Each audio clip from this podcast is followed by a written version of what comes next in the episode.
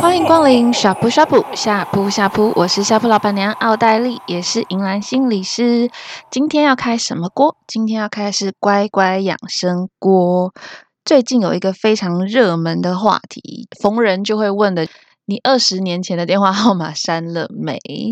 好，你们知道吗？在二十世纪，有一个心理学家叫做蔡格尼，他发展了一个非常有名的蔡格尼效应。我觉得他可以很好的被用在这件事情上面诶。到底为什么二十年前的电话号码没有删，跟没有被忘记，还可以被找出来，然后在二十年后能够续前缘呢？呃，在我们的大脑里面有一个非常有趣的机制，就是呢，未完成的事情会比你已经完成的事情更让你念念不忘。这也就是为什么，其实有一句很有名的话叫做“旧爱总是最美”，然后初恋永远都是忘不掉的那一个。那这个蔡格尼效应到底在说什么呢？当我们做的事情还没有完成，或者是被打断的时候呢，这样的事情会比已经完成的事情更让人印象深刻。那为什么蔡格尼会发现这个理论呢？是因为他在餐厅里头吃饭的时候，因为心理学家就是很喜欢观察 各种人呐、然后各种大家人的生活的习性习惯，他就无意间的发现一件事情：餐厅的服务生他们在帮顾客点餐，然后服务的时候，他们都能够非常熟练的记住每一个客人他点的餐点，就是还没上的，比如说一桌是一个奶油意大利面啊，然后二桌是一杯冰红茶或者什么，就算。非常混乱的一个状态下，他也能够很熟练的记住这些餐点。那当他们把这些餐点送给顾客之后呢，你再过一段时间再去问他说，刚刚那个第一桌客人他点了什么，他就会想不起来了。那这到底是为什么呢？所以好像结账这件事情对服务生来说像是一个开关，当结束了，这个客人我已经服务完毕了，这个 case 结束之后，我就不用再用我的大脑的容量，我就可以把它 去除、移除我的大脑空间。好，那他自己做了一个实验哦，就是蔡格尼效应的一个实验。他在实验室里面把测试者分成两组。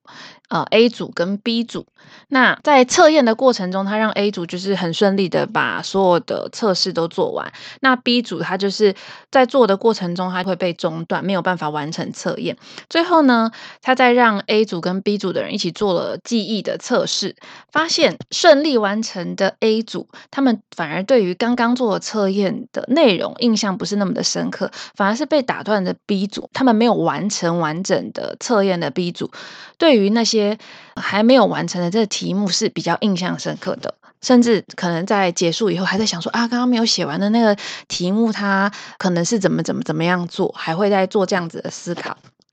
好，那这个效应很有趣，它也就是回应到刚刚讲的旧爱最美嘛，因为没有完成的，所以要再续前缘。对，还有什么样的状况，我们其实也很常。在生命中会有很多类似的、很符合这个蔡格尼效应的事情呢，比如说追剧这件事情，像前一阵子三月十八号。华灯初上，第三季终于出来，然后大家都知道凶手是谁了。哈，还没看的人，我就不在这里爆雷。那如果你有看第一季、第二季，然后再等第三季的时候，其实你对整个剧的内容会非常的印象深刻，然后会很想会在脑袋里在想说，到底是谁杀谁，然后到底谁是凶手，到底那个剧情的发展会是什么样子？那甚至会影响到可能我们在如果你是学生上学啊，或者是你是上班族上班的时候，你会想要跟你的同事或同学去讨论说这个剧情是怎么么。样，然后这个东西会非常渗透在你的生活当中，我也觉得这很聪明。所以为什么 Netflix 故意把第三季跟第一季、第二季的时间距离拉这么长后，然后一直不公布说第三季到底什么时候会来，就是想要延烧这件事情。可是它当然也有一个效期啊，如果你过了一年或者两年才重新去播出的话，也许效果就不会那么好。那这也就是为什么追剧啊，就像像我们小时候可能看偶像剧啊，它不不会像现在的剧那么方便，你还可以去看重播，在 YouTube 上面也会有很多的精彩画面。你必须要每个礼拜都持续去追，那你这个礼拜就可以好好的跟同学或者同事讨论上个礼拜的剧情，这些都是蔡格尼效应的展现，就是我们会一直很挂念、牵挂上一集的剧情跟接下来可能会有的发展，因为那个还没有完成的剧，还没有完成的事情，我们会特别的印象深刻。所以每次我们在追剧的时候，你都会非常印象深刻。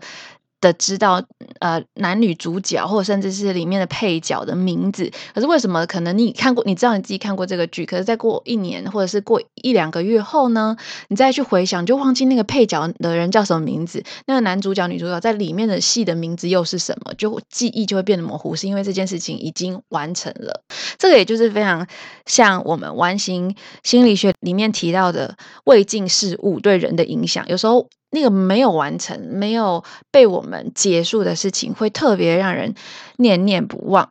好，还有一个例子，我觉得也蛮好，就是在我自己身上也有印证到，就是买东西这件事情。如果呢，你最近可能被什么东西烧到了，想要想要购物，比如说想要买。一台相机啊，一部电脑啊，或者是呃一件衣服，如果你还没有买的时候，你就会一直在想这件事情。可能呃上班或者是上课回来睡觉前啊，就在划手机，一直在做功课，然后就会记得各种机型啊，然后各种呃厂牌它的差别优劣点是什么啊，你都会记得一清二楚。可是当你买了之后，再去问你你之前做的那些功课，也许你就不会记得那么清楚。那呃在。这个之后，这个蔡格尼效应，发现这个效应之后，到底这个东西对我们有什么帮助？其实很多的心理师啊，或者是相关的专业人士，他们就有把它做出来一些，你可以利用这个未尽事物带给你的心理的那种想要继续完成的冲动，然后跟那种焦虑感，你可以把它拿来做什么？之前在前几集我有提到拖延症嘛，所以其实拖延症这件事情其实是可以利用蔡格尼效应来减缓的哦。因为蔡格尼效应的概念就是，你已经开始做一件事情，但你没有完成它的时候，你会有非常强烈的欲望想要把它完成嘛。那这个很简单的概念，你就可以应用在你的。平常代办事项里头，很多时候我们写的代办事项，可能一天我写了五样，那我可能都还没开始做的时候，我就不会完成，因为还我还没有起个头。所以，一个最简单的概念就是，你可以尝试去开始做你要做的事情。我觉得这也很好的可以回应到一件事情。我自己啊有这样的经验，然后身边有很多朋友这样的经验，不知道你是不是也是这样的人？就是对事情就是一不做二不休，我要么不做，要么我就不休息，要么我一开始做之后，我就会开始非常的你知道，吹毛求疵啊，然后完美主义就开始犯啦，觉得这个还要再修一下，那个还要再改一下，然后你就停不下来。可能你原本设定两个小时的工作时间，你可能花了四个小时，或是更长的时间，不断的去修改。好，这其实也是对应到了蔡格尼效应。当你开始做之后呢，你就会有非常强烈的欲望，那个驱力会促使你想要继续把它完成，而且好好的完成。所以这个启示就是告诉我们，你的 to do list，你的待办事项要开始做，你才会想要继续做下去，想要把它给完成。好，这是一个很重要的概念哦。所以你现在如果困在某一个报告啊、工作啊里头的话，请你就是把头洗下去，电话拿起来打，然后电脑把它打开，开始打第第一个字，开始构想写下来。当你开始做之后，接下来你的就是不会那么不想做啦。接下来你就会因为这个蔡格尼效应的。驱力促使你，让你继续想要完成下去。那另外一个就是要跟大家提醒的，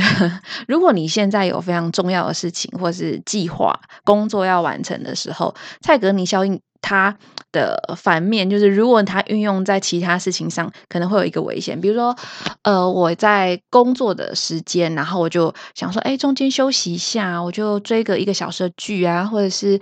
呃，看一个一个小时的漫画，玩个一个小时的呃 online game，然后这个东西也会受到蔡格尼的影响哦，因为你不太可能只看一集嘛，你看完一集就想看下一集，然后就会因为它没有这个剧，你不知道到底男女主角在最后会发生什么事情，就会想要继续看下去。那这个游戏可能你打了第一局，你就会觉得说，我好像可以再继续打，我可能。就是这个排位赛，我可以再继续往前，那你就不会跟你预设的那个时间是一样的，就会继续发展下去。当然，漫画也是一样，就一集一集的看。那这个蔡格尼效应运用在这个部分的话，很容易就会打岔，或者是中断你原本在做你应该要做的事情。那这个东西就会被冲突嘛。